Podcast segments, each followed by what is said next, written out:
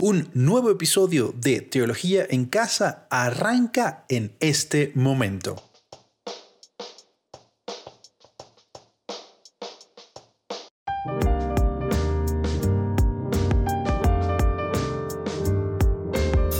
Hola, ¿qué tal familia? Hola, ¿qué tal amigo, amiga, compañero, compañera, discípulo, discípula de Jesús que me acompañas en este espacio de Teología en Casa? Quiero contarte que em, estás aquí, estás escuchando el episodio número 12 de este podcast, así que te agradezco por acompañarme y por eh, seguir en este espacio y seguir estas conversaciones que voy a compartir contigo y con todos aquellos que estamos buscando que somos buscadores de Dios. Y en este contexto particular, en el podcast, llevábamos varios episodios charlando sobre sinodalidad y con este episodio, el número 12, terminamos de alguna manera esta miniserie de episodios sobre sinodalidad y sobre sus diversos aspectos. Entonces en este episodio hemos charlado con Fernando Cordero, que pertenece a la Comisión de Comunicación del el Sínodo de la Sinodalidad y nos va a contar varias cosas interesantes, entre esas el aspecto novedoso particular de este sínodo en el que estamos juntos y juntas caminando y haciendo lo posible. En esta diversidad nos movemos, en realidad estamos empezando, aunque el sínodo de los obispos es una creación del Papa Pablo VI.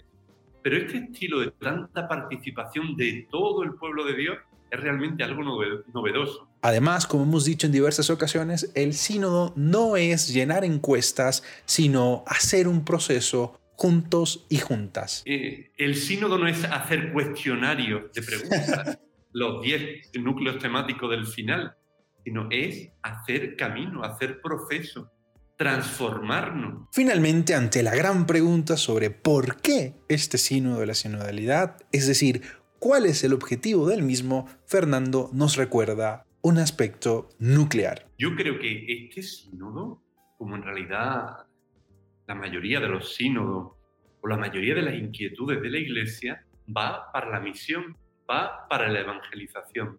Pero no podremos evangelizar si no hay una comunión entre nosotros inspirada en las relaciones del Padre, del Hijo y del Espíritu Santo si no hacemos partícipe a los otros de esta comunión, de este río, de esta relación. Sobre la sinodalidad, sobre el tema de los abusos, sobre el liderazgo, sobre la evangelización, sobre la comunicación y tantos otros temas, hablamos con Fernando en este episodio número 12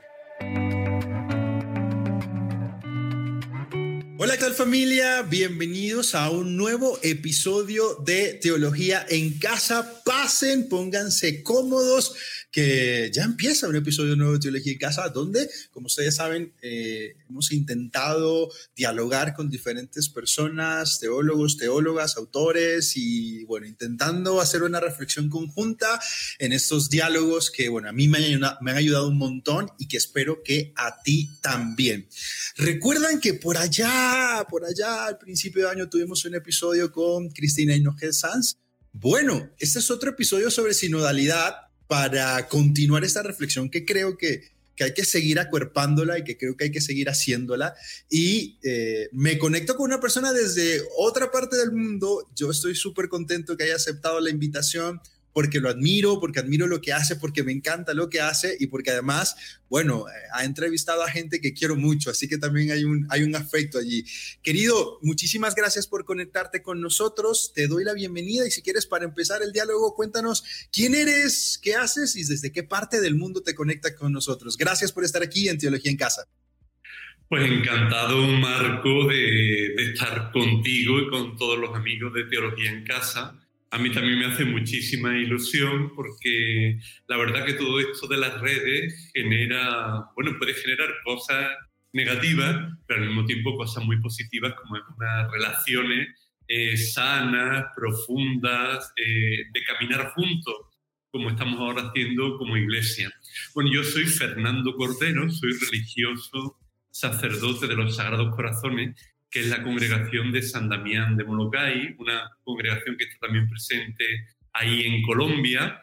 Y, y, bueno, yo soy natural de un pueblo del sur de España, de Algodonales, en Cádiz, Y, bueno, pues soy de una familia, de un pueblo que me encanta, que está rodeado de montañas. Y luego, pues, al ser religioso, he estado en varias comunidades, en varios lugares, en Jerez de la Frontera, en Sevilla, en San Fernando, en Madrid, en Barcelona y ahora estoy en Roma. Bueno, y entre medio de todo esto, pues además de estudiar teología, después de haberme ordenado sacerdote, a los 30 años estudié periodismo, que es una de mis grandes pasiones. Entonces yo luché mucho para, que, para poder estudiar y, bueno, pues la verdad que estoy contentísimo porque es una vocación dentro de mi, de mi vocación. Y ahora, bueno, como te decía, estoy en Roma porque en el año 2018 fui elegido consejero general de nuestra congregación y bueno, vivo en Roma, pero también viajo por nuestras comunidades, los 33 países en los que está presente la congregación. Además de eso, hago el servicio de secretario general de la congregación, con lo cual no me, me aburro mucho. Y claro, como mi pasión es la comunicación, bueno, pues eh, colaboro también con varias revistas, como la revista 21, la revista Vida Nueva, Eclesia, el Observatorio Romano, y también con un programa de, de radio que se llama Paraulas de Vida en Cataluña Radio. Yo estuve unos años en, en Cataluña y la verdad estoy muy unido a la catalana terra también. Así que bueno, y luego cada semana pues tengo un programa de entrevistas que se llama Cruzando Fronteras, que también espero entrevistarte en ese programa. Así que bueno, y lo último, pues que en agosto recibí un mail del Vaticano, yo estaba en mi pueblo, y que querían una entrevista conmigo. Y yo le dije, pues, pues la verdad, ahora mismo no puedo ir porque es la vía de la conciliación, es justamente al lado de la piazza de San Pietro. Y yo, pues mire, pues la verdad que ahora mismo es que no puedo ir porque, vamos, estaba con mis padres, con mi familia, con mis hermanas, con mis sobrinos en el pueblo, también que esos días pues estaba en, bueno, en la parroquia de párroco, porque cuando voy al pueblo pues soy cura de pueblo y eso me encanta. Y digo, lo siento, pero... Entonces me dijeron, bueno, pues no te preocupes porque podemos hacer la entrevista por Zoom. Así que entonces me hicieron una entrevista por Zoom y luego ya recibí unos días después una carta del cardenal Mario Breck, pues diciéndome si aceptaba ser miembro de la Comisión de Comunicación de la Secretaría del Sínodo. Entonces, claro, le dije que sí, que encantado, y ya luego tuvimos otra reunión más, y ahí empezó la cosa. Así que vivimos una vida un tanto enredados, Marco. Sí veo, sí veo que tienes una vida bastante enredada, eh, pero bueno, me alegra mucho que, que, puedas juntar tus pasiones también, ¿no? Eso me parece súper importante también como seres humanos. Mira, eh, empecemos a problematizar algunas cositas a propósito de esto último que has dicho. Qué chévere que estés trabajando desde la comisión. Em, desde la Secretaría del Sínodo en el tema de comunicación. Eh, primero, ya que has estado allí, ya que has estado metido en el asunto, eh, en tu propia reflexión, con, lo que has meditado tú, em, ¿cómo ves el tema del sínodo? ¿Cómo crees que se ha movido bien? Eh, ¿cómo, ¿Cómo lo ves tú desde la distancia también? Eh, las resistencias, en fin, si quieres regalarnos así una especie como de panorámica de cómo está la cosa en este momento, como para uno enterarse también, porque uno de pronto no se entera de esas cosas. ¿Quieres contarnos un poquito de eso, porfa? Pues sí, con mucho gusto, aunque yo creo que también, claro, mi, mi opinión es una opinión más, ¿verdad?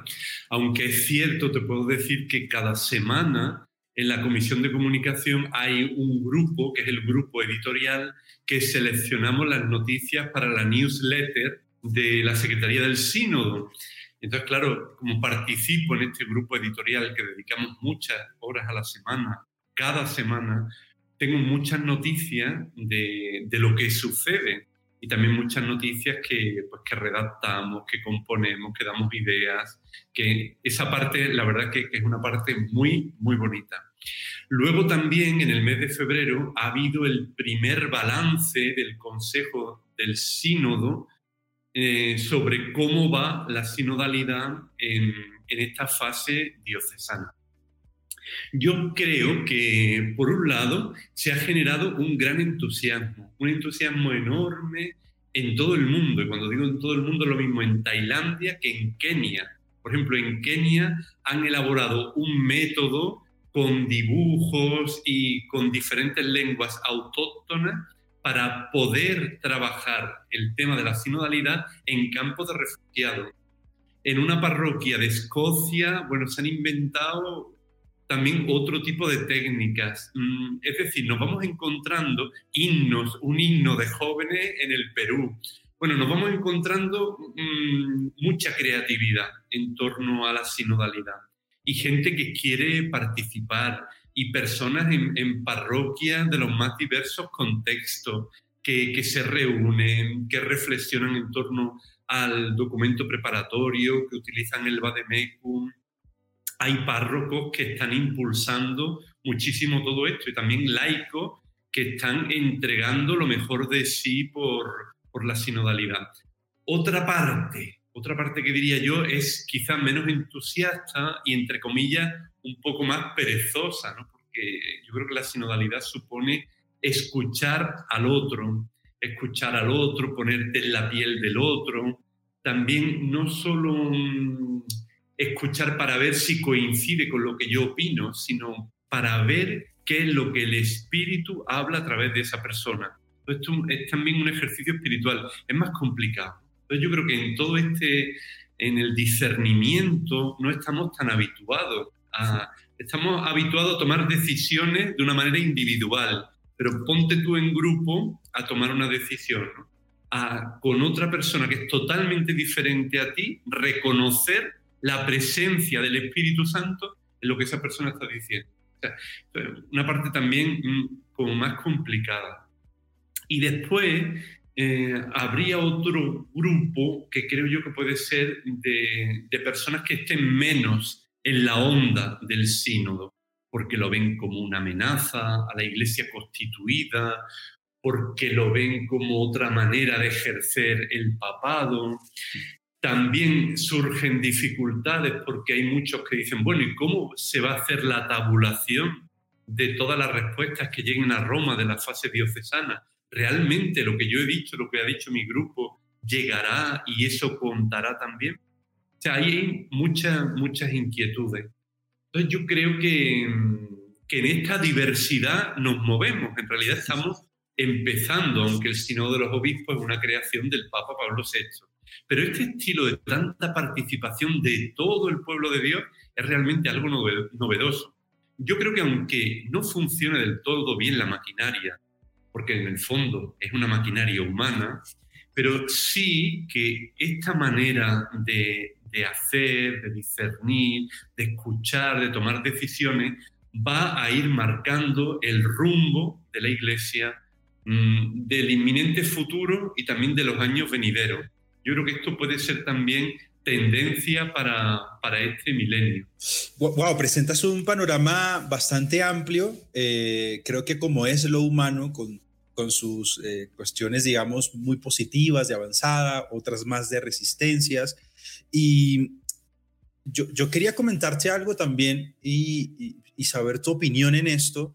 además, con tu experiencia, creo que nos puedes iluminar bastante. ¿Qué hacemos con esas resistencias? Fíjate que eh, hay grupos de WhatsApp, hay posts en Facebook, en Twitter de, sacerdotes, de religiosos, sobre todo, que, tienen una cierta resistencia a esto, que, que, se, que se atreven a decir abiertamente, pues yo no he leído mucho del sínodo, pero, pero tampoco me interesa porque eso es, eh, eso es darle entrada a ideologías en la iglesia.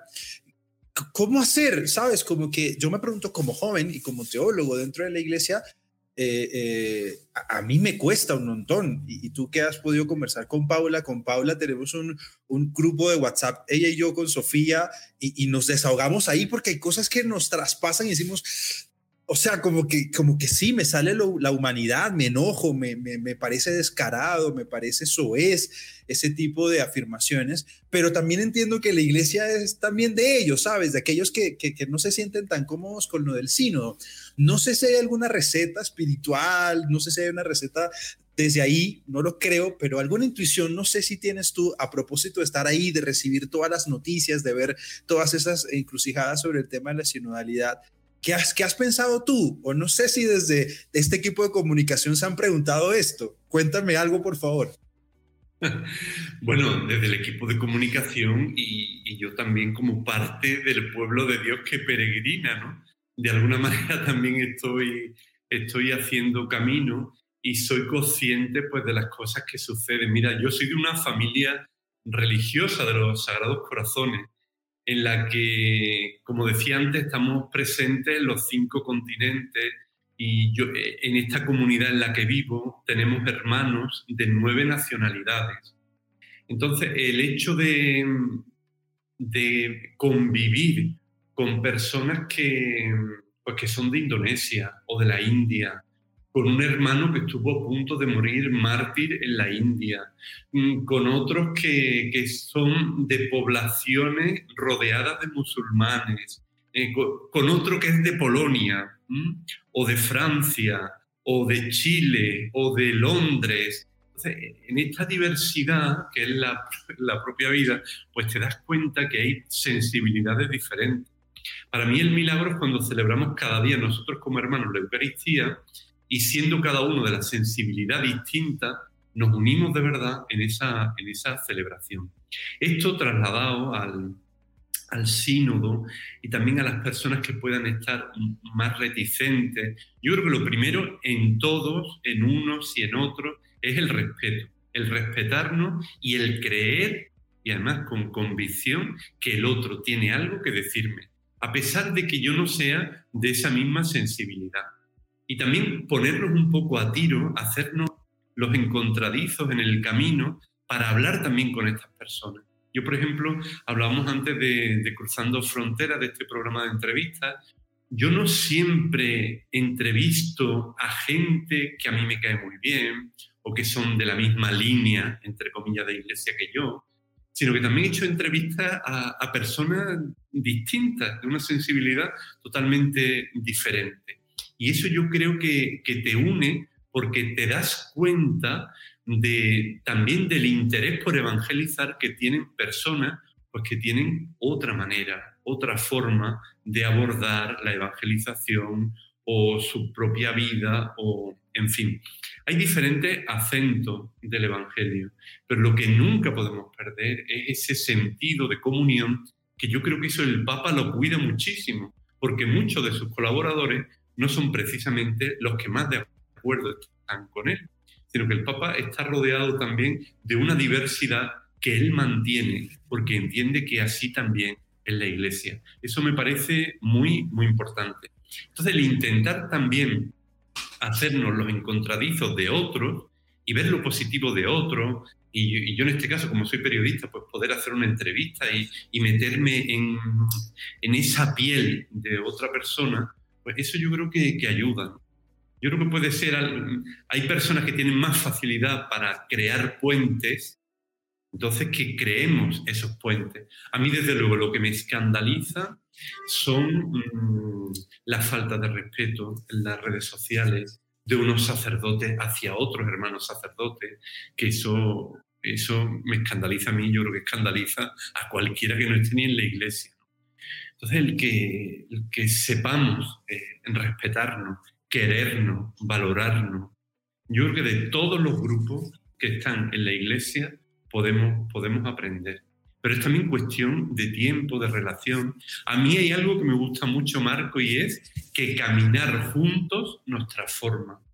Que yo creo que hacer camino juntos eh, el sínodo no es hacer cuestionarios de preguntas, los 10 núcleos temáticos del final, sino es hacer camino, hacer proceso, transformarnos. Eso luego va a llevar una serie de, de discernimientos, de decisiones, y, eso luego tendrá mm, unos horizontes también a la hora de lo que es la planificación de la iglesia, de nuestro futuro. Pero lo primero que tenemos que hacer es esa transformación. Mira, podemos ser especialistas en sínodo y no ser sinodales. Porque queda muy bien que, oh, qué sinodal soy yo y cuánto... Mira, escuchar es trabajoso. Hacer noticias, resumir noticias, intentar sacar lo mejor o encontrar una perla donde a veces no la hay, es complicado. Pero detrás de todo esto hay un interés, unas ganas por esa transformación de encontrar el espíritu en esa noticia, en ese rostro, en esas personas. Totalmente de acuerdo. Em, y, creo que, eh, no sé si te parece esto, es una, una cuestión que he estado como percibiendo a propósito del tema de la sinodalidad, lo hablaba también con Cristina, y es, em, nos llega ahora esta apuesta por la sinodalidad y nos estamos dando cuenta que no sabemos ser sinodales, que no sabemos construir proyectos juntos, que no sabemos tomar decisiones juntos. Algunas personas en este momento no hablan dentro de la iglesia porque nunca se les, se les enseñó a hablar. Entonces ahora hablar es, pues les cuesta porque están acostumbrados a que el religioso, el padrecito, el, el director, pues hable y es el que toma las decisiones. Yo no.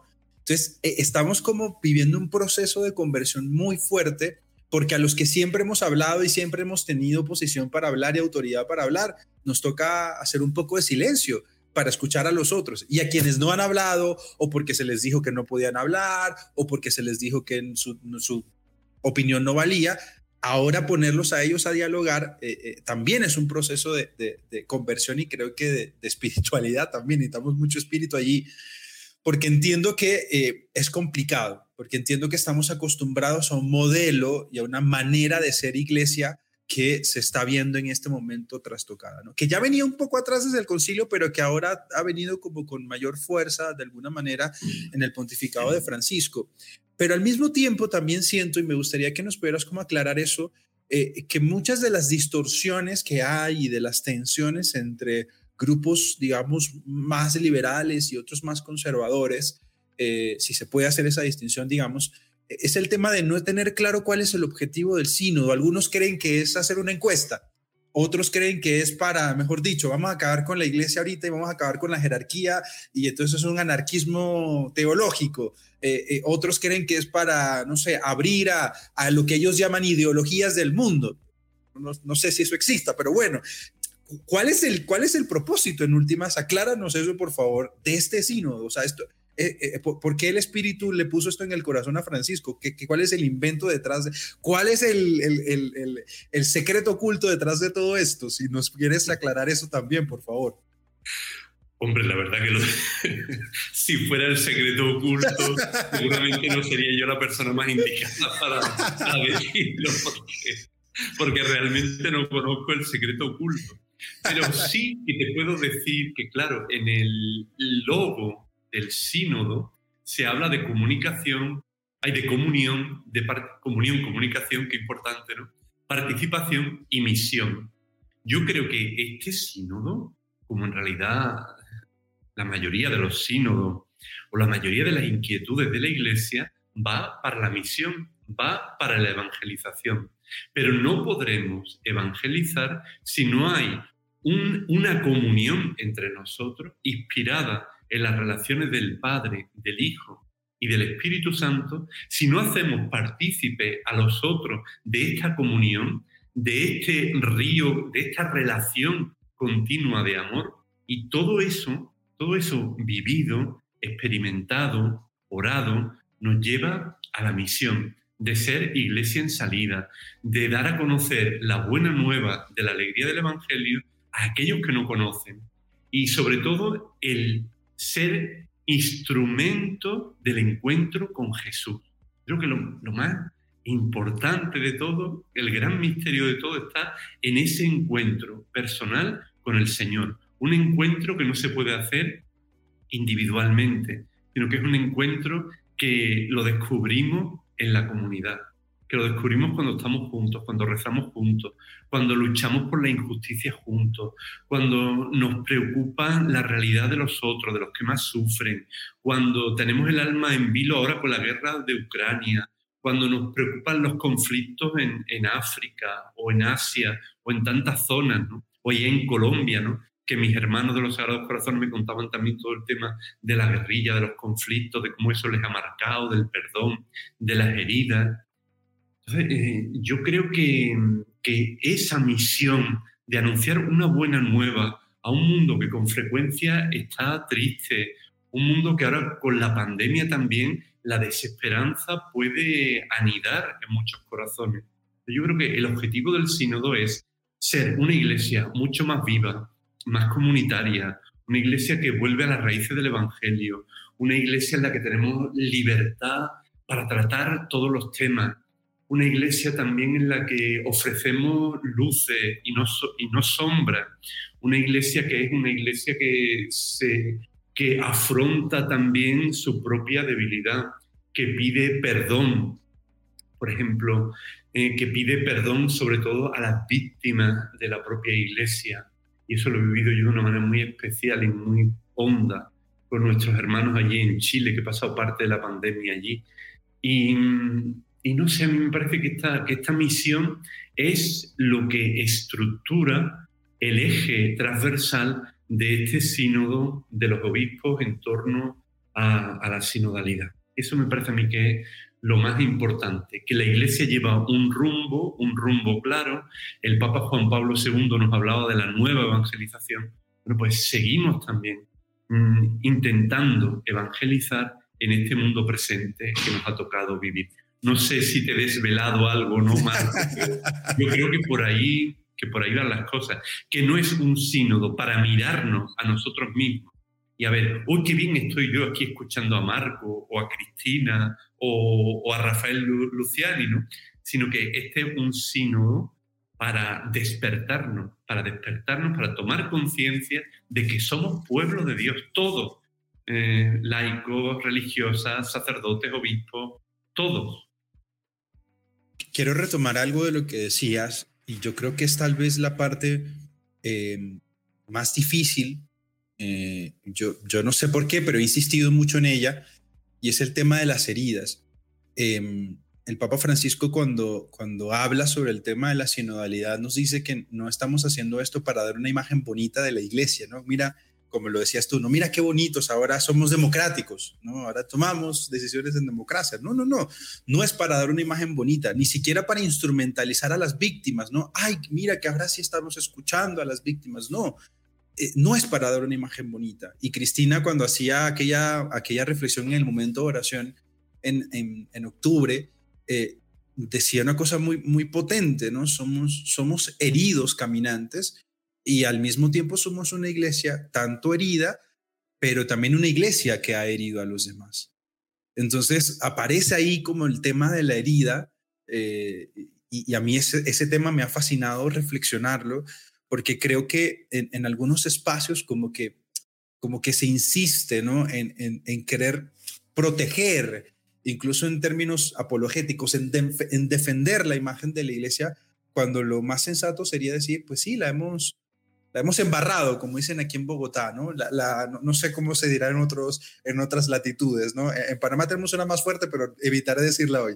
Eh, sí, nos hemos equivocado y, hacer sinodalidad es, es justamente, si no es para dar una imagen, es para mostrarnos heridos, creo yo, ¿no? Como para decir, mira, e, en esto nos hemos equivocado y descubrir, recuerdo que el cardenal Mario Grecci cuando le escribió a los obispos en Estados Unidos decía, descubrir los modos en, las que la, en, la que la iglesia misma ¿sí? Ha, ha, hecho daño a hombres, a mujeres, a niños y a familias. Los modos, o sea, descubrir qué palabras utilizaban, qué metodologías, desde qué posiciones, ¿sí? ¿Para qué? Pues no es una memoria, y en eso Colombia ha trabajado mucho, ¿no? no es una memoria para dejar la herida abierta, sino es una memoria profética, es decir, para que no ocurra más, es que esto no puede ocurrir más. Em, ¿Qué has reflexionado tú sobre el tema justamente? Acabas de decir que estabas en Chile en medio de la pandemia, que es un país golpeado por esta situación. ¿Crees que la sinodalidad nos puede ayudar también a dejar de, mirar esto como un problema menor, a dejar de excusarnos con cosas como no, de eso no se habla para cuidar la imagen de la iglesia. No sé, tú, eso es un tema que a mí me duele mucho porque justamente creo que hay muchos intentando como que defenderlo a toda costa cuando lo más sensato es decir, no, es que sí, es que, ¿qué hacemos? O sea, ha sido un error estructural. No sé, ¿qué luces has visto allí también desde la, desde la sinodalidad?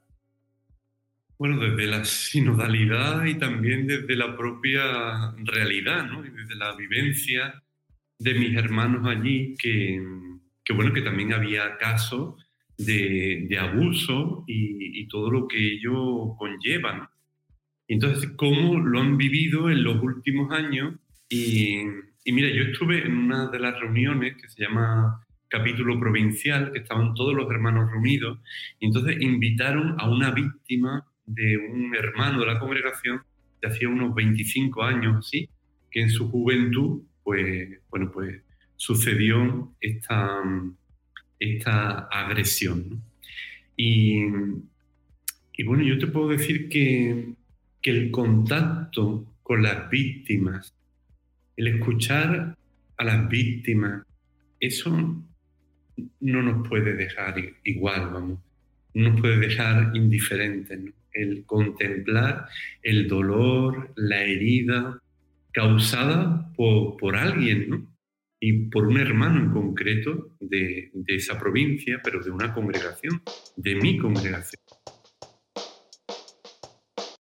Hola, ¿cómo estás? Por acá Marcos Salas. De verdad, para mí es un gusto saber que has llegado hasta aquí, que estás escuchando este episodio, que te lo estás disfrutando un montón, tanto como yo, que mm, tienes preguntas, que tienes dudas, que sigues siendo buscador y buscadora de Dios. Muchísimas gracias por eso, por unirte también a estos diálogos, estas conversaciones con tantas personas tan queridas, tan amables, con una profundidad y una vida teológica y teologal que realmente admiro, aprecio y quiero un mundo. Gracias de verdad por interesarte, especialmente por este tema de la sinodalidad en la iglesia que, bueno, hay que seguir echando adelante, hay que seguir haciendo posible en medio de todas nuestras circunstancias y momentos eclesiales. Gracias de verdad por estar aquí. Te invito a que me sigas en todas mis redes sociales como arroba soy Marcos Salas, que si tienes preguntas me las puedas dejar por allá o también a través de mi correo electrónico soy hotmail.com y bueno, que puedas también contarme si estos episodios te han ayudado, te han acompañado en los momentos de la vida en el que estés, en la situación en la que estés, si estás ahorita fregando, lavando, limpiando, estudiando, de camino a algún lugar, esperando a alguien, tomándote un café. Bueno, que me cuentes un poco de eso también, me va un montón saber de ti. Bueno, sin mucho más que agregar, una vez más, gracias y continuamos con este episodio número 12 de Teología en Casa. Eh, una de las preguntas que, que nos hacía esta persona era, ¿y ustedes dónde miraban cuando sucedió este hecho? ¿no? ¿Dónde estaban mirando ustedes cuando pasaba esto y no se daban cuenta? ¿no? Como que hay una parte de, de, la, de la, estructura que, que invisibiliza eh, el que mm, estas cosas pudieran pasar. Y, la verdad que, que, fue una experiencia mm, que yo, yo la tengo muy, muy presente. Y después de haber estado también con el provincial, esos meses de pandemia, viendo cómo trataban mm, a la a las víctimas, ¿no? Y la preocupación y la reparación también. Esa preocupación que nunca, en realidad nunca se puede reparar a una víctima de abuso, porque ha sido vulnerada en lo más íntimo, en su, vamos, no hay nada que pueda repararlo. Yo creo que podemos decir así fácilmente, el amor de Dios puede reparar, claro que puede reparar, pero yo tampoco, no, no lo diría tampoco, porque me parece que el misterio de, de la víctima es un misterio que conecta de alguna manera también con el misterio del propio Dios, porque es lo más íntimo que toca también con la intimidad de, del corazón de Dios. Entonces yo creo que, que ahora mismo, por ejemplo, en Chile, pues yo veo que hay una, una, preocupación grande por una cultura del cuidado en la pastoral, en todo esto, y también por la atención a las personas que han sido víctimas de abuso. Pero bueno, esto es un camino que, que, se está haciendo, que el Papa también estuvo allí, el Papa también se equivocó en, algunos, en algunas declaraciones que hizo, el mismo Papa luego pidió perdón. O sea que yo creo que también tenemos que aprender a eso, a, a pedir perdón, a que nos equivocamos, a que... Y claro, es una iglesia que hiere, pero también cada uno de nosotros hemos de reconocer nuestras propias heridas. También Jesús en la cruz es el herido, pero al mismo tiempo es el sanador, somos sanadores heridos. No sé, es un tema muy, muy complejo, ¿no? pero yo creo que la, que la transparencia, y yo creo que esto las sociedades democráticas nos ayudan también, eh, tiene que ser la que, y la tolerancia cero, que tanto Benedicto XVI como, por supuesto, el Papa Francisco, pues están llevando a cabo. Luego, ¿qué es lo que sucede, Marco? Que muchas veces Claro, los obispos se encuentran con sacerdotes de su diócesis, sacerdotes queridos, que no podían ni figurarse que esa persona, además que son personas carismáticas, que tienen buena fama, que son arrolladoras con la juventud, es muy, son, no estoy justificando nada, pero que es un shock detrás de otro shock, es tremendo, ¿no?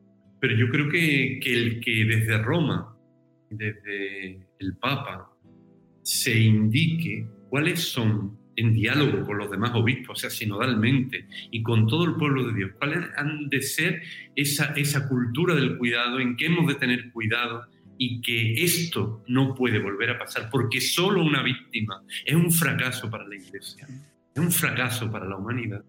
Pues, y desde luego no compararnos con nadie, porque eso tampoco puede ser. Bueno, en la iglesia hay casos de abuso, pero es que en la institución, en la familia y en tal institución.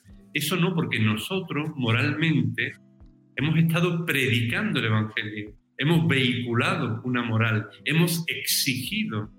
Entonces ahora yo creo que también es el tiempo pues, de que se nos exija con transparencia e intentar vivir pues, la vida de la manera más coherente que podamos. Sí, totalmente de acuerdo. Creo que es un, creo que es un momento también de, de conversión en ese sentido, ¿sabes? Como, como que siento que hemos pecado de soberbia. Siento que hemos confiado más en, en nuestras estructuras, en nuestras palabras, más que en la desnudez del Evangelio y en la pequeñez del reino de Dios, en últimas.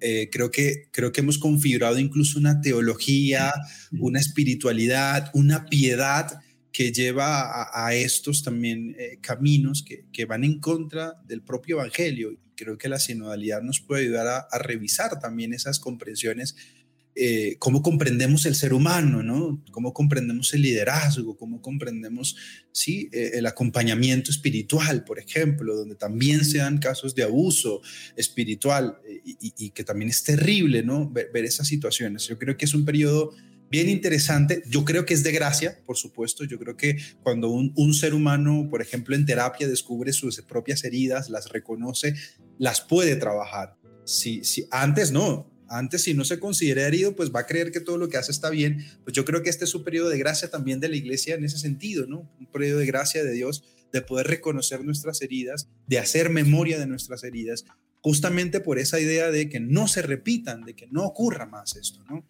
Y, eso que decías sobre, sobre compararnos es como un lugar común, me parece. He escuchado a mucha gente dentro de la iglesia con ese lugar común de, no, pero es que en otros lados ocurre. Sí, es terrible, es terrible que ocurra en general. Pero aquí, es que aquí no puede ocurrir, si aquí somos portadores de una buena noticia de liberación, de amor, o sea, aquí es donde la gente herida debería venir a refugiarse, ¿sí? debería sentirse segura y lamento mucho que la iglesia para muchos hermanos ya no sea un lugar seguro.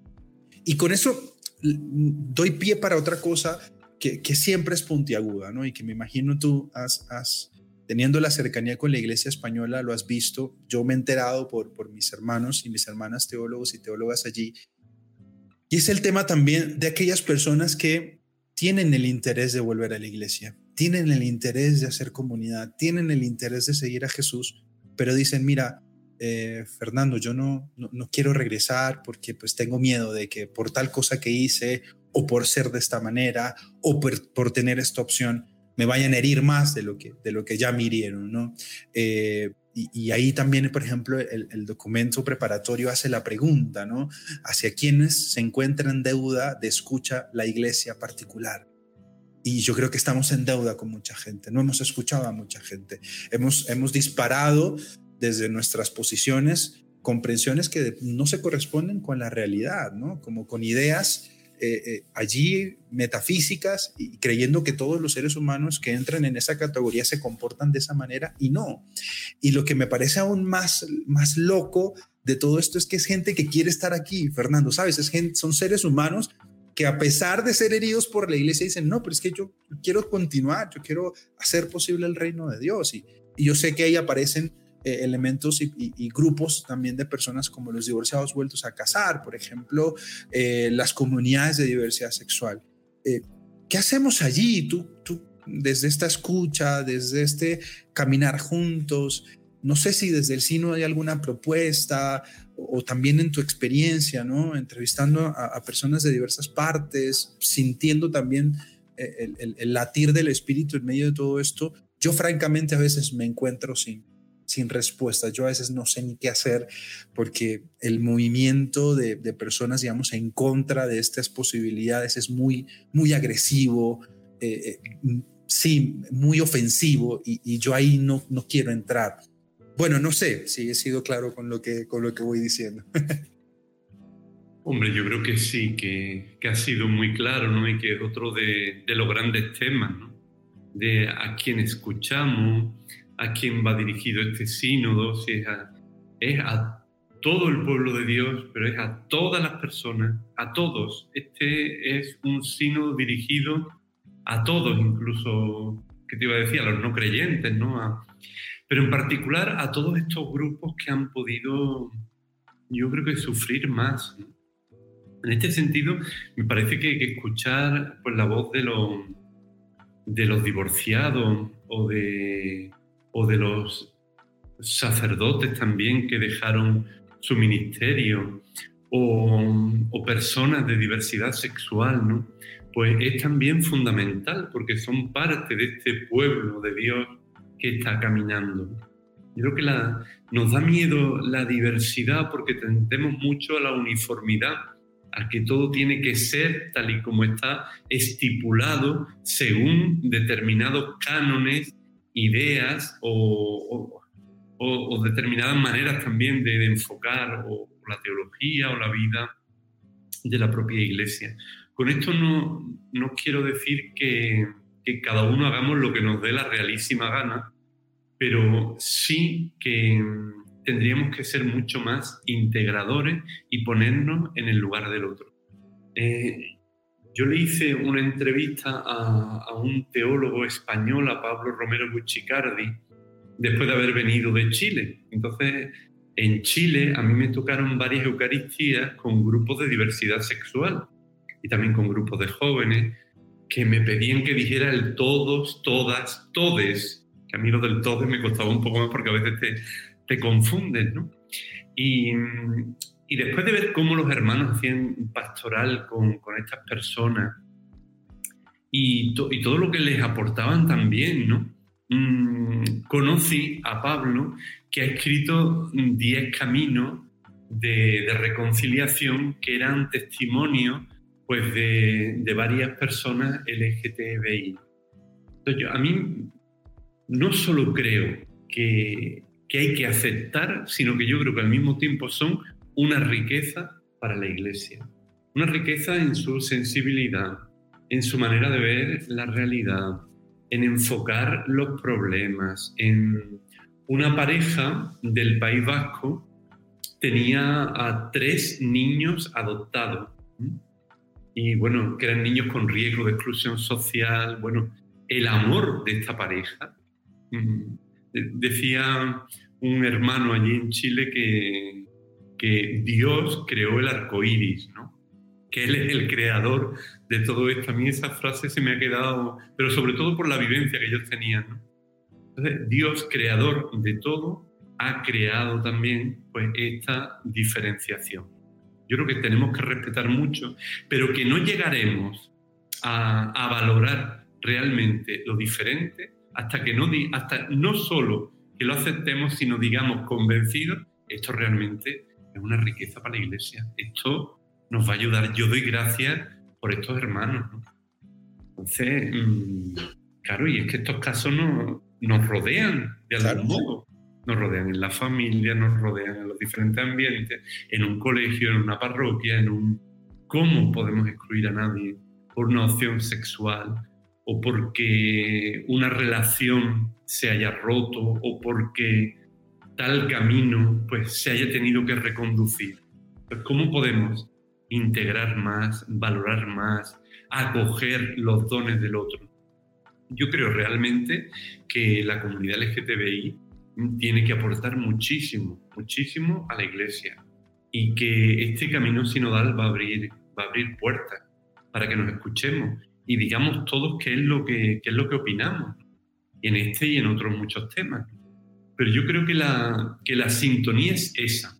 Ahora, a mí me parece muy importante que eh, en la primera rueda de prensa que se hizo en octubre, eh, antes de comenzar el, el, proceso sinodal, el cardenal Mario Gres, Sor Natalie Becar y el obispo Luis Marín de San Martín hacen una rueda de prensa en, la sala estampa de la Santa Sede. Y enseguida los, mm, periodistas empezaron a preguntar, bueno, pero entonces, ¿van a votar las mujeres sí o no? Bueno, como que lo interesante ya es el resultado, es el final. Y yo creo que lo interesante de todo esto es el proceso que hacemos juntos.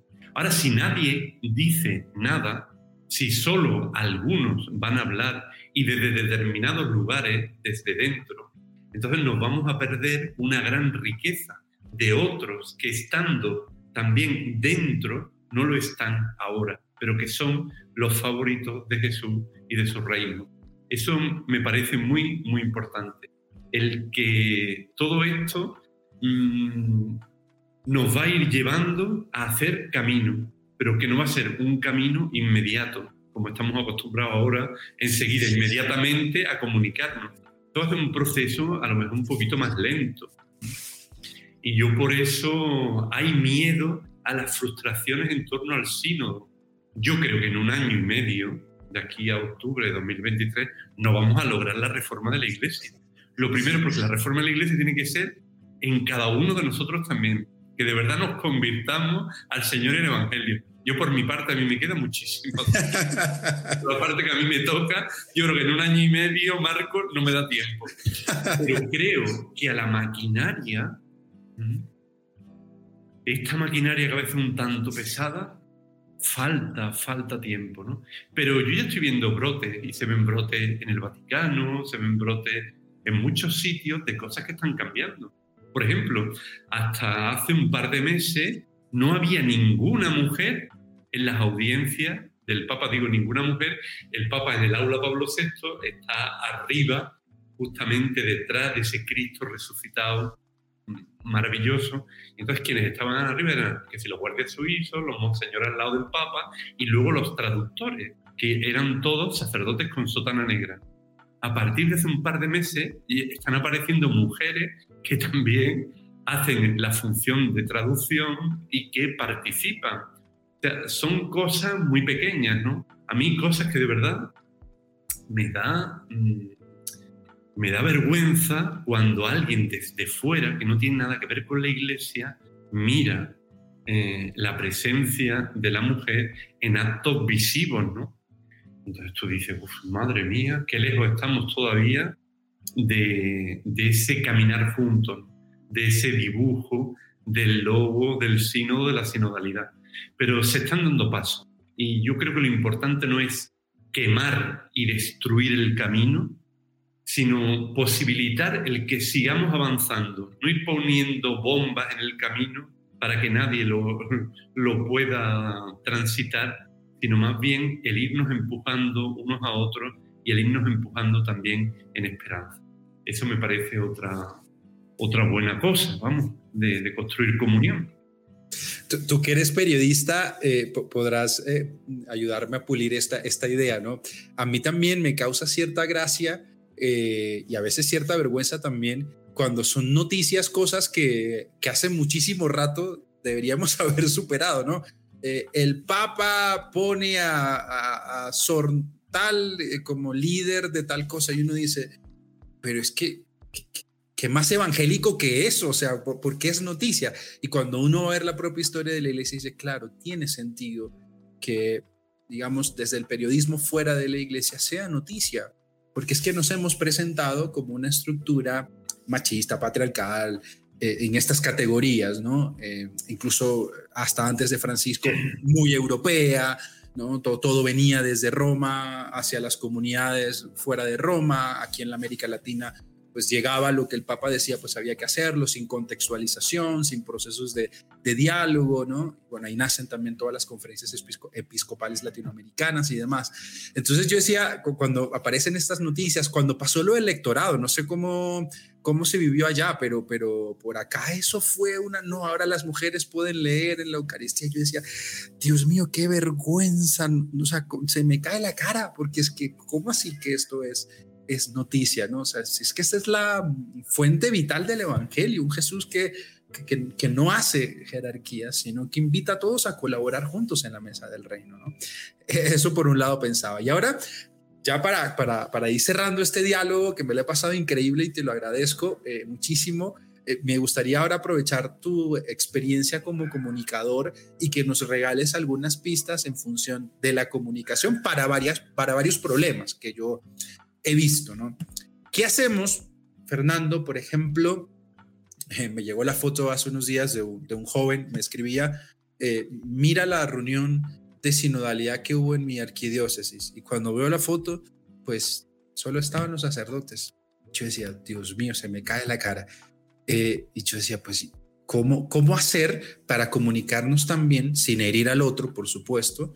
Yo sé que hay muchos sacerdotes que tienen miedo, eh, que es un miedo muy humano y, lo respeto, pero también digo, pues, ¿cómo comunicar tú, tú que tienes esa experiencia de cómo comunicar nuestras, eh, eh, nuestras quejas, nuestras diferencias, bueno, no, no, no, sé, no se me viene a la mente otra palabra, pero sí, cómo comunicar cuando no nos sentimos del todo cómodos y, y cuando no sentimos que nuestra voz no está siendo tomada en cuenta. ¿Qué, qué, qué tips nos puedes dar ahí?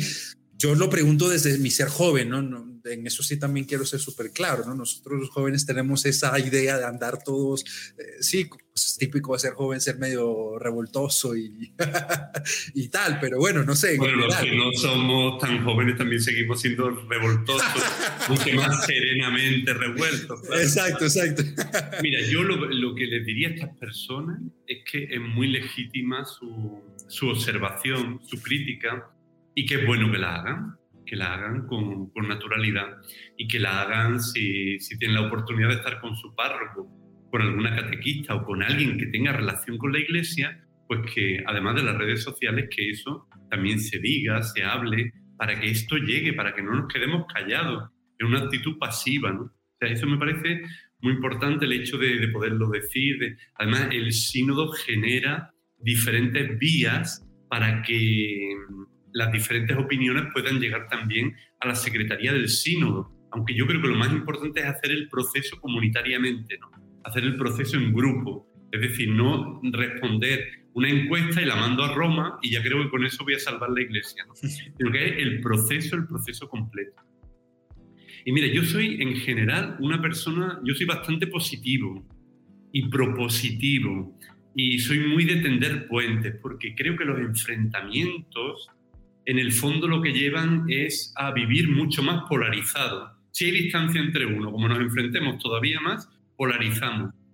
Pero si nosotros, por ejemplo, en el grupo editorial del Sínodo también tratamos de trabajar y de ver diferentes noticias en las que se ve, por ejemplo, que una comunidad laical, con, su, con el sacerdote, con religiosos, con, la, con, la, con lo que es el pueblo de Dios, están transformando su vida parroquial. Mira, el otro día me decía un, el párroco de la parroquia de San Pedro Poveda de Jaén, mira, yo estaba convencido de, de la evangelización del Papa Francisco, yo hice mi tesis sobre Evangelii Gaudium, pero ahora con la sinodalidad todo esto se ha multiplicado.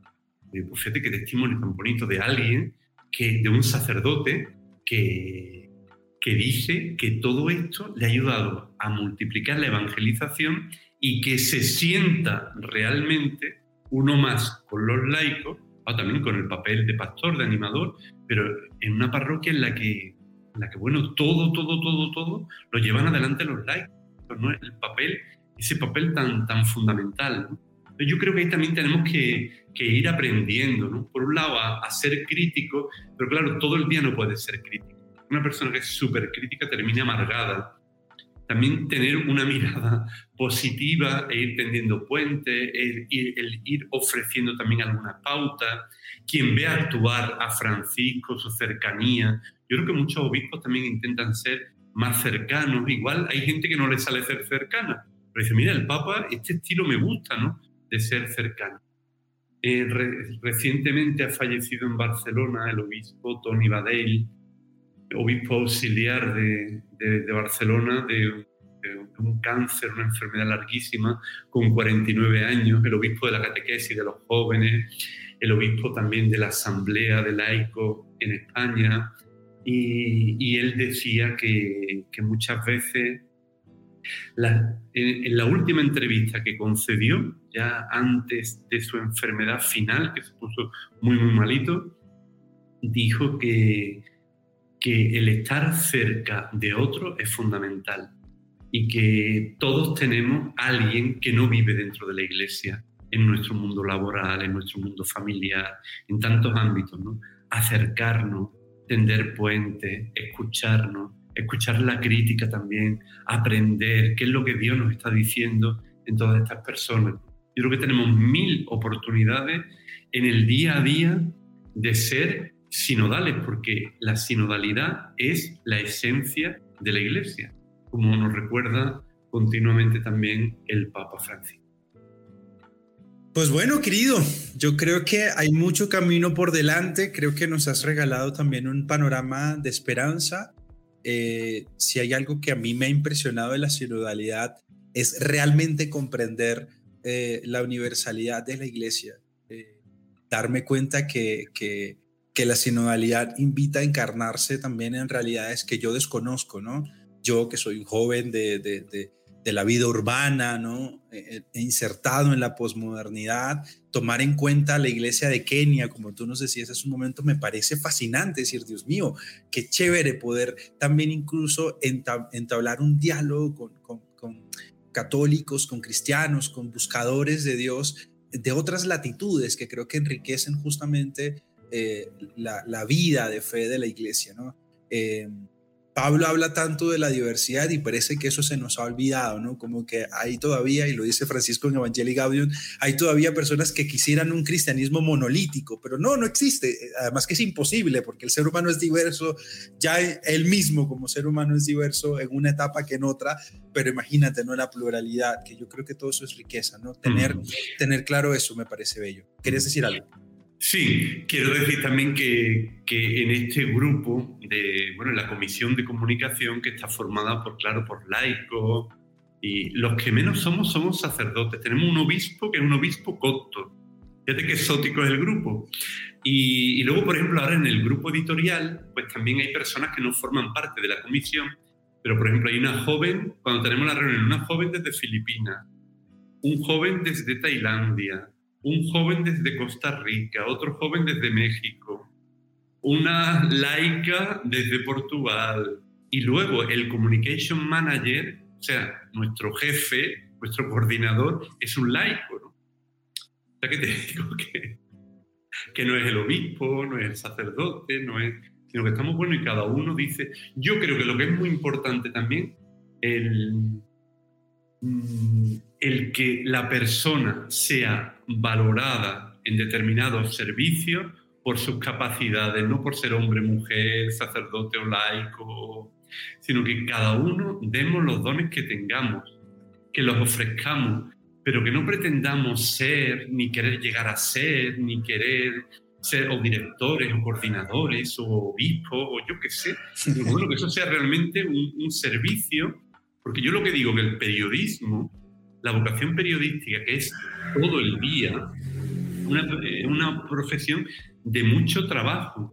Yo creo que es una profesión también en la que si el verbo se ha manifestado, la, la comunicación es un ejercicio de amor y, el hacer, y es un ejercicio también muy oculto, muy nazareno, muy nadie sabe las horas que nos llevan a hacer tantísimas cosas bueno, tú lo sabes también, el trabajo que hay detrás de un programa o, de tantas actividades como llevan a cabo, ¿no? Pero me parece a mí que es muy, muy necesario. Comunicar es un ejercicio de amor y comunicar sinodalidad, bueno, pues multiplicamos a la enésima potencia ese amor. Totalmente, totalmente. Fernando, si quieres, eh, para cerrar, eh, regálanos dónde te encontramos en redes sociales y si nos quieres recomendar algún libro, algún autor, algún artículo. Esta comunidad es una comunidad que intenta leer y estar ahí pendiente de lo que la teología va diciendo. Si tienes algo que nos quisieras recomendar para ponernos en esa tarea, lo, lo agradecemos un montón. Pues mira, os voy a decir dónde estoy en redes sociales. Bueno, mi Twitter es arroba Fernando Corder 7 en Twitter. Después, bueno, también estoy en Facebook, Fernando Cordero Morales, y, en Instagram, Fernando Cordero. Y luego tengo mi programa en YouTube, Cruzando Fronteras. En cuanto al libro, mira, yo recomendaría un libro que a mí me ha conmovido y que me ha, bueno, que, estoy rezando también con él. Y luego pude entrevistar también a su autora, que se llama Un viaje sin equipaje, editado en PPC. Y mm, cuenta, eh, esta, la protagonista es una mujer que ahora mismo está estudiando teología, que ha superado un cáncer un cáncer y bueno, todo el proceso han sido cinco años. Entonces, en el libro cuenta toda esa experiencia de encuentro con el Señor a través de la enfermedad.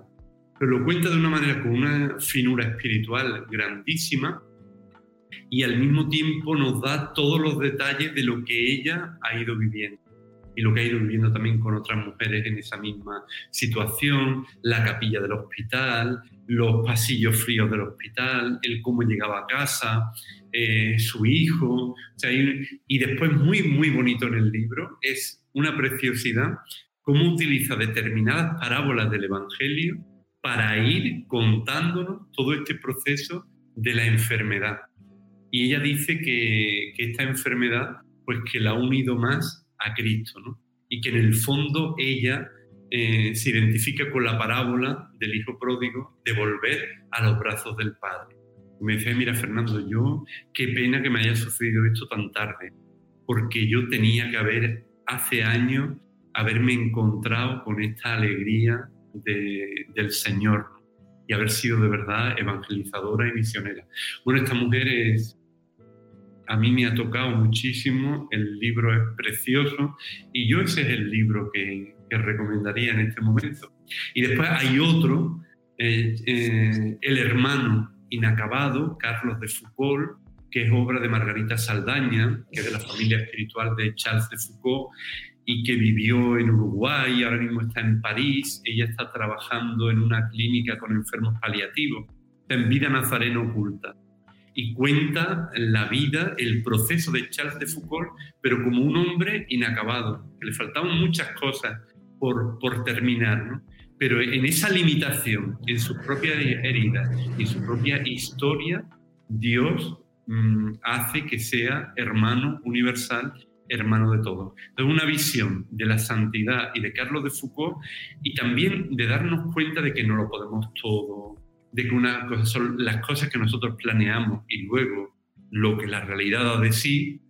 Y, y entonces es una lectura muy estimulante. Yo creo que su canonización en mayo que va a ser también un impulso de luz y de encuentro con otros pueblos y con otras culturas, pues nos puede ayudar también. Así que me quedaría con esos dos textos.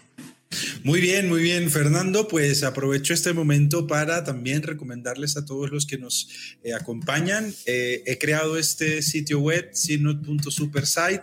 Ahí encuentran cantidad de recursos sobre sinodalidad, artículos, videos, eh, blogs. Ahí tienen cantidad de recursos para seguir eh, charlando, dialogando, llevando adelante este proceso. Así que pueden ahí, aquí está. Igual en las notas del episodio les voy a dejar el enlace por si alguno de pronto todavía a estas alturas del partido no está empapado, pues ahí encuentran yo creo que en habla hispana eh, lo mejor que he podido ir viendo, así que lo tienen ahí a la mano, está en un solo lugar para que no se pongan a buscar. y bueno, si quieren dejarme algún comentario sobre el sitio web, si les parece, algún recurso, ahí dejo un correo electrónico, me pueden escribir y yo con mucho gusto estaré pendiente de eso. Pues nada, Fernando, gracias por estar aquí. Pues muchas gracias y también felicitarte por ese sitio que ya lo conoce también la Comisión de Comunicación de la Secretaría del Sínodo y que se valora muchísimo. Y, que te agradecemos mucho también por todo ese trabajo y el que esté en español, ¿no? Así que adelante con tanta y muchas gracias también por esta invitación a tu programa. Bueno, muchísimas gracias. Te mandamos un abrazo hasta Roma. Te agradecemos este tiempo compartido y no sé si quisieras despedirte con algún mensajito a todos los que hoy nos acompañan en este episodio. Pues mi mensaje es que sigamos caminando, que este caminar nos transforme, que no tengamos miedo de la diversidad, que no tengamos miedo del futuro, que lo veamos todo como una oportunidad, como un regalo para crecer, que tengamos la edad que tengamos, seguimos creciendo, seguimos evolucionando, nos seguimos enriqueciendo y que lo importante es acercarnos cada día más a Jesús y que otros muchos puedan disfrutar de esa alegría del Señor. Pues querido, ante eso uno que dice, pues amén, que así sea, que se cumpla en nosotros esta bienaventuranza y se haga posible también en nuestras manos, en nuestros pies, el Evangelio de Jesús, que por donde caminemos hagamos posible el reino de Dios. Gracias a ti por tu voz, por tu trabajo, por tu esfuerzo, por aquello que haces oculto, que no sabemos que nos ha ayudado también a caminar y, bueno, nada, gracias por sacarte un tiempito también para colaborar con nosotros en este espacio. Un abrazo hasta Roma y a todos los que nos han escuchado, gracias por llegar hasta aquí. Hemos terminado este episodio. Espero que tú hayas salido con mucha alegría, con mucho gozo, con mucha esperanza en este camino sinodal. Y recuerda que pues, pues estoy aquí en, en, el mundo digital, en el continente digital. Cualquier cosa me encuentras en arroba soy Marcos Salas y me puedes también escribir un correo electrónico, soy arroba hotmail.com y pues mi deseo es seguir construyendo iglesia juntos y seguir caminando. Así que pues pendiente que seguimos con más episodios en este podcast, Teología en Casa. Nos vemos en la próxima.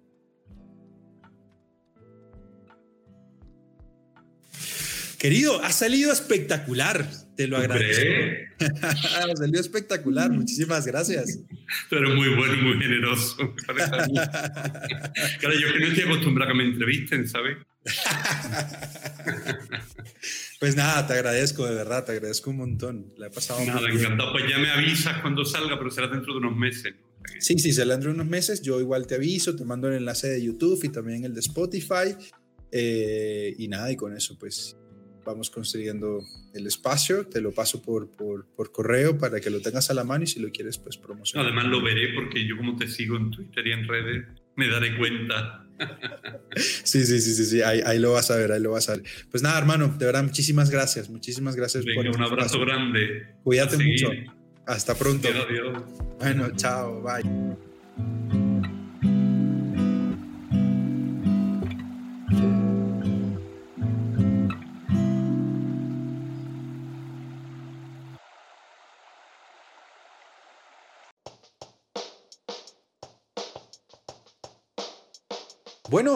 Hasta aquí este episodio número 12. Me lo he disfrutado un montón charlando con Fernando. Gracias a ti por llegar hasta aquí. Em, bueno, si has llegado a este episodio así de bote pronto, recuerda que tienes 11 episodios anteriores que puedes ir a escuchar en Spotify o si quieres y te interesa y te parece y te suena mejor, puedes vernos charlando con los diferentes teólogos y teólogas que se han pasado por aquí en YouTube. Allí encontrarás estos episodios y algunos otros contenidos más, también en video, charlas, cursos, conferencias, en fin. Por supuesto, aquí hago un paréntesis, tenemos un curso gratuito de sinodalidad allí en mi canal de YouTube. Tan solo pones Marcos Salas, soy Marcos Salas o Teología en Casa en el buscador de YouTube y te vamos a aparecer. De todas formas, siempre aquí en la descripción te dejo los enlaces a mis redes sociales. Fernando hermano, gracias por habernos acompañado y a ti que nos estás escuchando, gracias también por hacerte parte de esta tu casa y de este lugar y de este espacio donde reflexionamos sobre la teología, porque esperamos que esta teología también llegue allí donde tú estás, te encuentras, vives y haces posible el reino de Dios. No se te olvide eso, tu palabra, tu voz, tus pies, tus manos, todo eso hace posible el reino de Dios. Que por donde camines se siempre, siempre la paz y el amor. Te cuidas y nos vemos en un próximo episodio.